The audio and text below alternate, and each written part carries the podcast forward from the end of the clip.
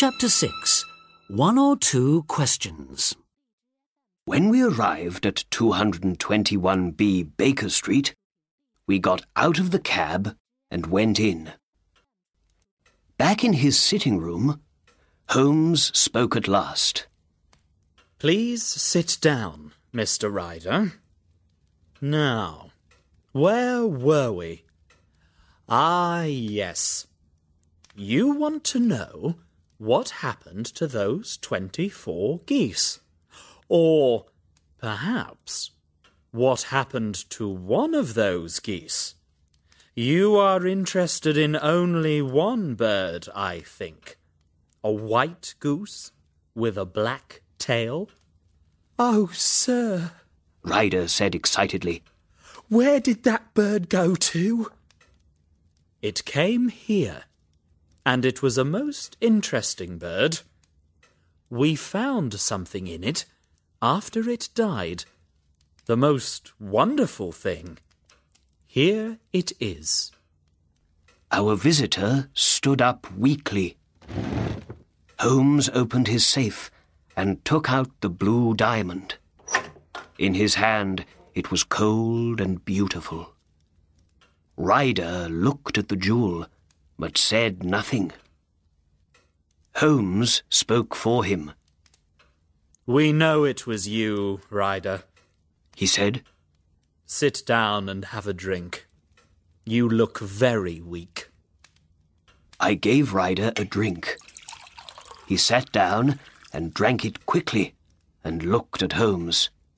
I saw he was afraid, You don't need to tell me much. said Holmes. I know nearly everything about the case. But I have one or two questions to ask. How did you hear of the Countess of Morcar's blue diamond? Catherine Cusack. Her maid told me. said Ryder. I see. Holmes went on.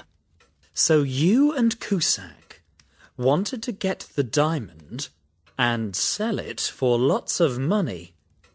You asked John Horner to come and repair the window in the room because you knew of his time in prison. When he left, you took the diamond from the Countess's jewel box.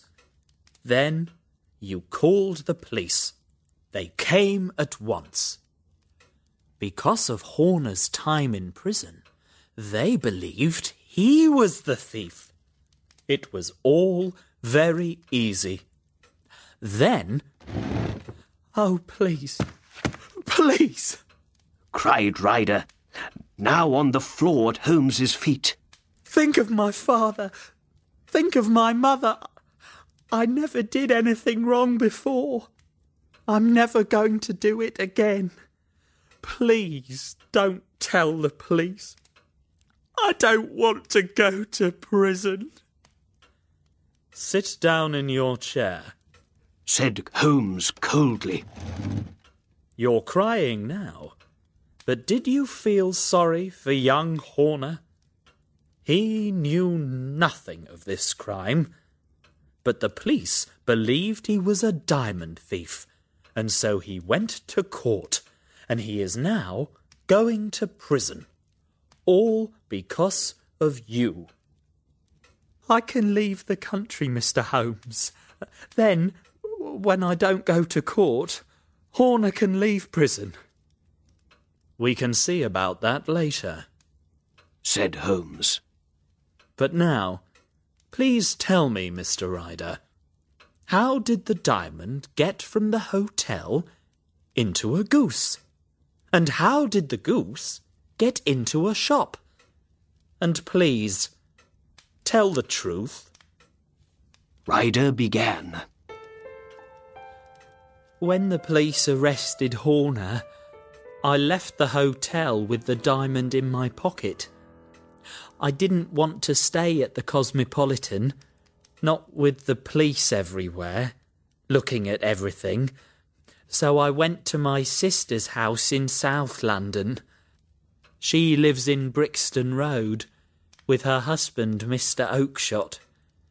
I saw lots of police officers on my way there, and when I got to Brixton Road, I was very afraid. What's the matter? my sister asked. I told her about the diamond thief and about the police arresting Horner. Then I went into the back garden to smoke and think. What could I do with the diamond now? In the garden, I remembered my friend, Maudsley. He began well, but he went bad, and in the end he went to prison for his crimes. Perhaps he knows about selling diamonds, I thought. So I decided to visit him at his home in Kilburn in North London. But how can I walk across London with the diamond? I thought.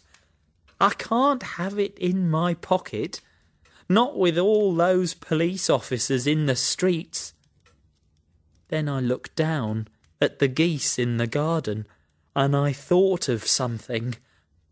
I knew one of those geese was for me, for my Christmas dinner, so I decided to take my goose there and then, and not to wait for it.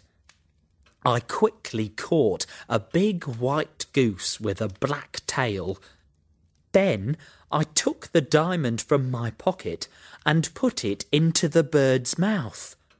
I felt the jewel go down its neck.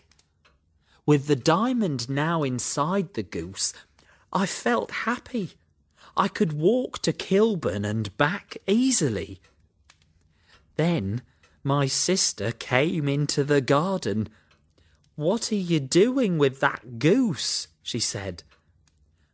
I put my bird down, and it ran off with the other geese. That's the goose I want for Christmas, I said. Very well. Catch it, kill it, and take it with you, she said. Well, Mr. Holmes, I caught that bird, killed it, and took it with me to Kilburn. There I told my friend Maudsley all about the diamond, and he laughed and laughed. We got a knife and opened the goose, but we couldn't find the diamond. I knew then something was wrong. I left the goose with Maudsley, ran to my sister's house, and went into the back garden. There were no geese there. Where are they all, Maggie? I said. In Mr. Breckinridge's shop in Covent Garden. Were there two birds with black tails? I asked. Yes, there were, James, she said, and to my eyes one was no different from the other. I understood it all then. The diamond was inside the other goose with the black tail and that goose was now in Mr. Breckinridge's shop. I ran to Covent Garden at once and went to Breckinridge's. But the geese weren't in his shop, and when I asked about them, he told me I sold them all at once.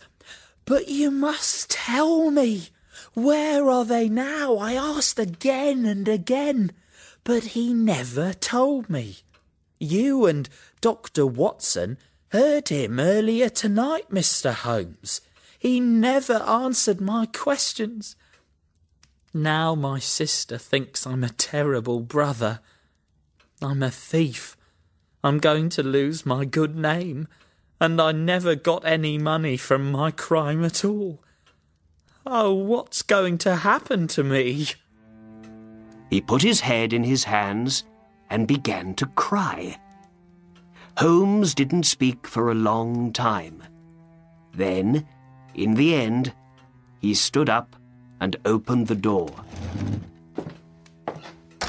Get out, he said. Oh, thank you. Thank you, sir, said Ryder. Be quiet and get out, said Holmes again. And, with that, Ryder ran out of the door, downstairs, out into the street, and away, After all, Watson, said Holmes. it's not my job to do the police's work for them, and young Horner's going to be all right. Ryder isn't going to go to court now.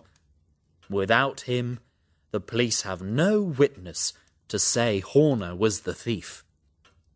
Perhaps I'm doing something wrong, but I don't believe it. I think I'm helping Ryder to be a better man. Send him to prison now, and you make him into a thief for life. But now he's afraid he's not going to go wrong again. We found the solution to the crime, and that makes me happy. And it's Christmas, after all. And Christmas is a time to be nice to other people, I believe. And now, Watson, let's ask Mrs. Hudson to bring in our dinner.